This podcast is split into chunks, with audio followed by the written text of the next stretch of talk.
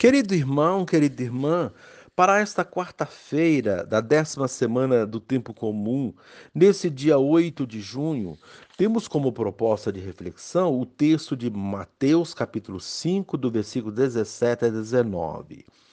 Naquele tempo, disse Jesus aos seus discípulos: Não penseis que vim abolir a lei e os profetas.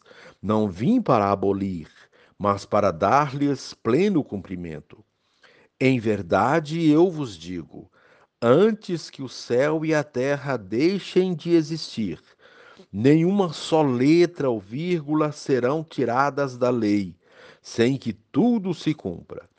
Portanto, quem desobedecer a um só destes mandamentos, por menor que seja, e ensinar os outros a fazerem o mesmo, será considerado o menor no reino dos céus. Porém, quem os praticar e ensinar será considerado grande no reino dos céus. Palavra da salvação. Glória a vós, Senhor. Querido irmão, querida irmã, o Mestre Jesus se apresenta muito livre diante das leis do Antigo Testamento. Em certos momentos, percebe-se que ele critica algumas normas do Antigo Testamento e em outros momentos ele nos ensina como interpretá-las.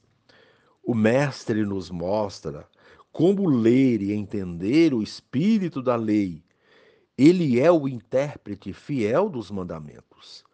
A lei e os profetas necessitam ser entendidos na perspectiva do reino de Deus, a partir da ótica de Jesus.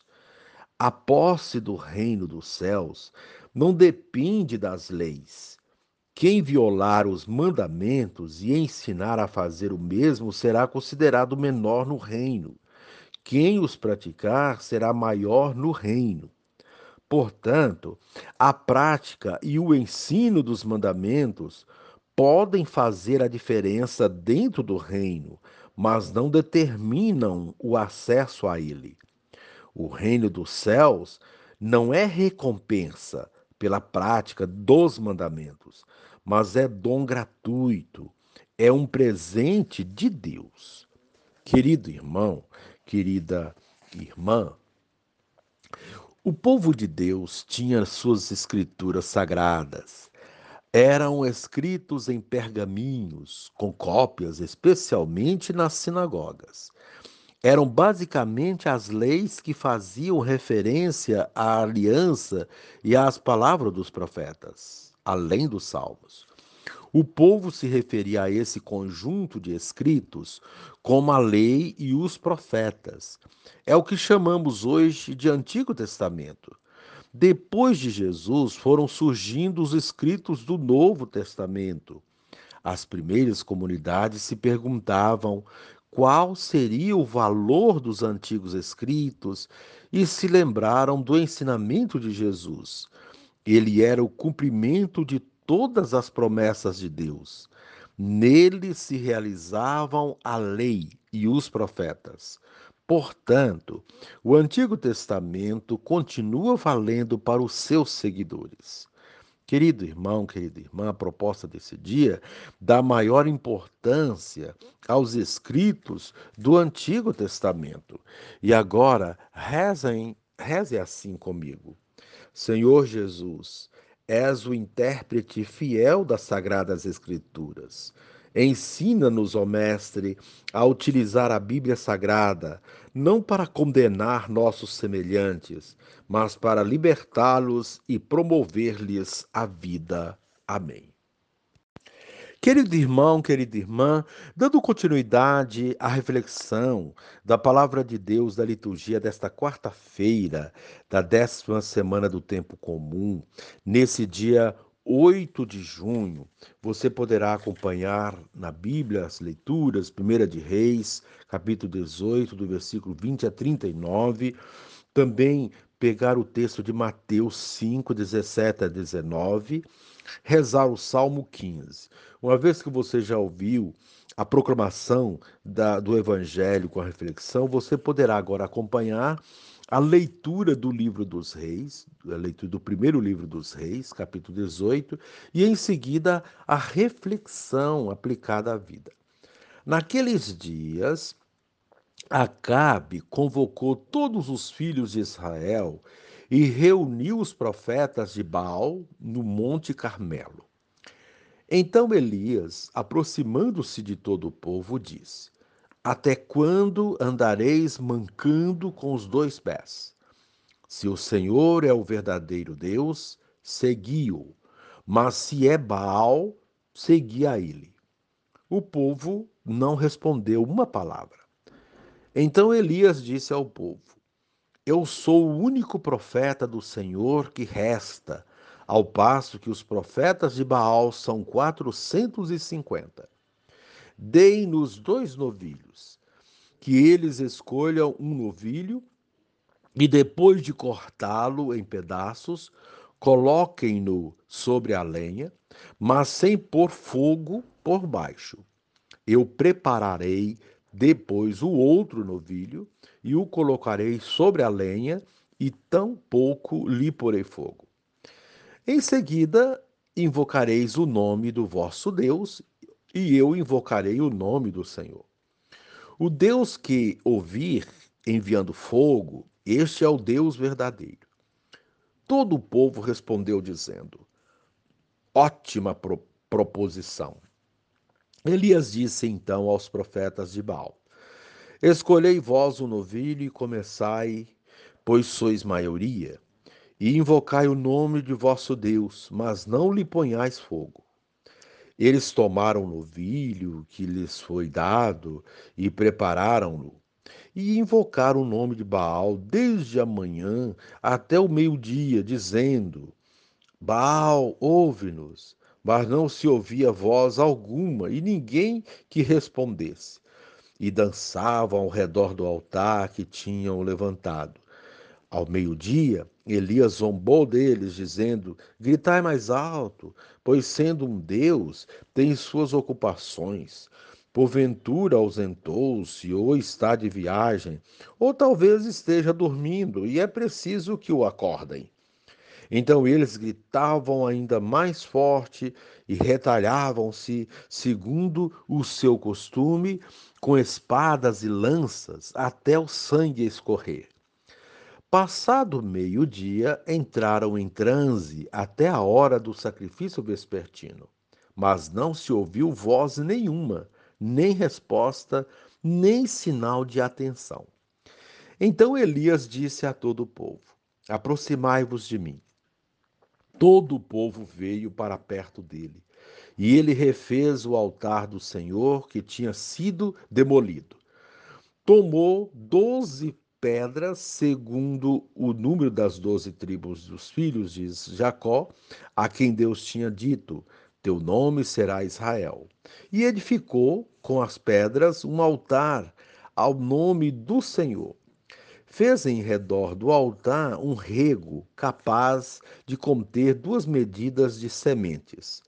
Empilhou a lenha esquartejou o novilho e colocou-o sobre a lenha, e disse: Enchei quatro talhas de água e derramai-a sobre o holocausto e sobre a lenha. Depois disse: Outra vez. E eles assim fizeram uma segunda vez. E acrescentou: Ainda uma terceira vez. E assim foi feito. A água correu em volta do altar e o rego ficou completamente cheio. Chegada a hora do sacrifício, o profeta Elias aproximou-se e disse: Senhor, Deus de Abraão, de Isaque e de, e de Israel, mostra hoje que tu és Deus em Israel e que eu sou teu servo e que é por, por ordem tua que fiz estas coisas. Ouve-me, Senhor, ouve-me para que este povo reconheça que tu, Senhor, és Deus e que és tu que convertes os seus corações. Então caiu o fogo do Senhor que devorou o holocausto, a lenha e a, as pedras e a poeira, e secou a água que estava no rego. Vendo isso, o povo todo prostrou-se com o rosto em terra, exclamando: É o Senhor que é Deus, é o Senhor que é Deus. Palavra do Senhor, graças a Deus. Querido irmão, querida irmã, boa parte das pessoas quer sinais para acreditar em Deus. Outras acreditam em falsos sinais ou naquilo que outros disseram, mas nem sem se preocupar com aprender ou ter compromisso com a sua religião, que significa compromisso com Deus e com o próximo. Assim, vão surgindo novas religiões, novas seitas, novos deuses, bem como pessoas que ensinam sem nunca terem aprendido. E por isso ensinam errado, mas com a aparente convicção de que estão certas. Os textos de hoje conduzem nossa reflexão para essa linha, colocando diante de nós duas realidades diferentes, mas que à sua maneira cada uma ajuda-nos a elucidar essa situação. Na primeira leitura, encontramos Elias pelejando com o povo, porque esse não sabia nem em quem acreditar. Ora acreditava em Javé, ora em Baal, mas na verdade não acreditava em nenhum porque quem serve a dois senhores não serve a nenhum. Por isso Elias disse que aquelas pessoas estavam mancando com as duas pernas. Ele então propõe um desafio: invocar a ambos, Baal e Javé, para ver qual dos dois respondia. Quem respondesse primeiro seria o Deus verdadeiro. Fizeram a prova com Baal e ficaram decepcionados. Ele não se manifestou. Invocaram a Javé e ele prontamente respondeu. Depois disso, eles se prostraram e creram no Deus de Elias. Às vezes, nossa prática religiosa consiste em colocar Deus à prova, querendo sinais. Quando temos fé, sabemos que Ele ouve e responde às nossas orações sem precisar colocá-lo à prova.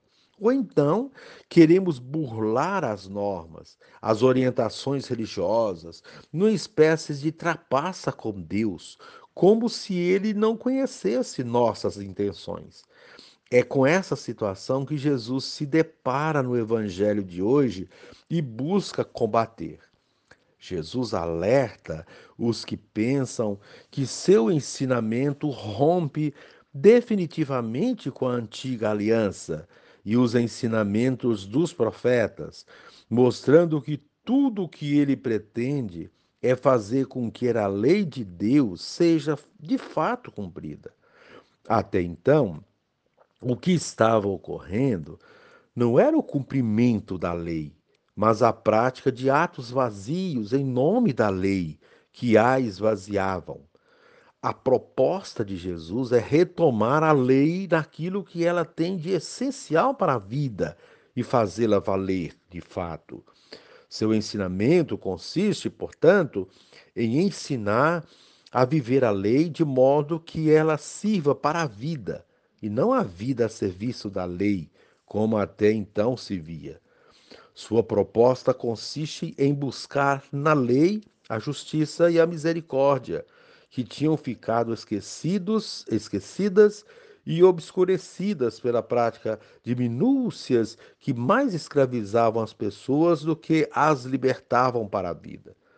Quando uma lei ou práticas religiosas passa a escravizar as pessoas, ela deve ser revista quiçá os processos de revitalização da vida religiosa atentem para essa importante dimensão de sua prática e promovam algo que resgate a essência dos carismas que a igreja possui e que são verdadeiros tesouros, mas que têm sido deturpados por leituras inadequadas que levam a um esvaziamento de sentido.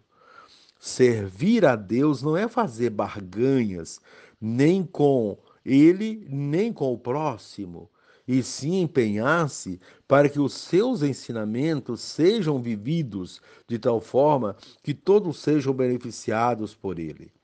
Deus está sempre conosco, é nosso parceiro na vida e não alguém que existe apenas para satisfazer nossas vontades e caprichos. Lidar com Deus dessa maneira é ter uma prática religiosa infantil.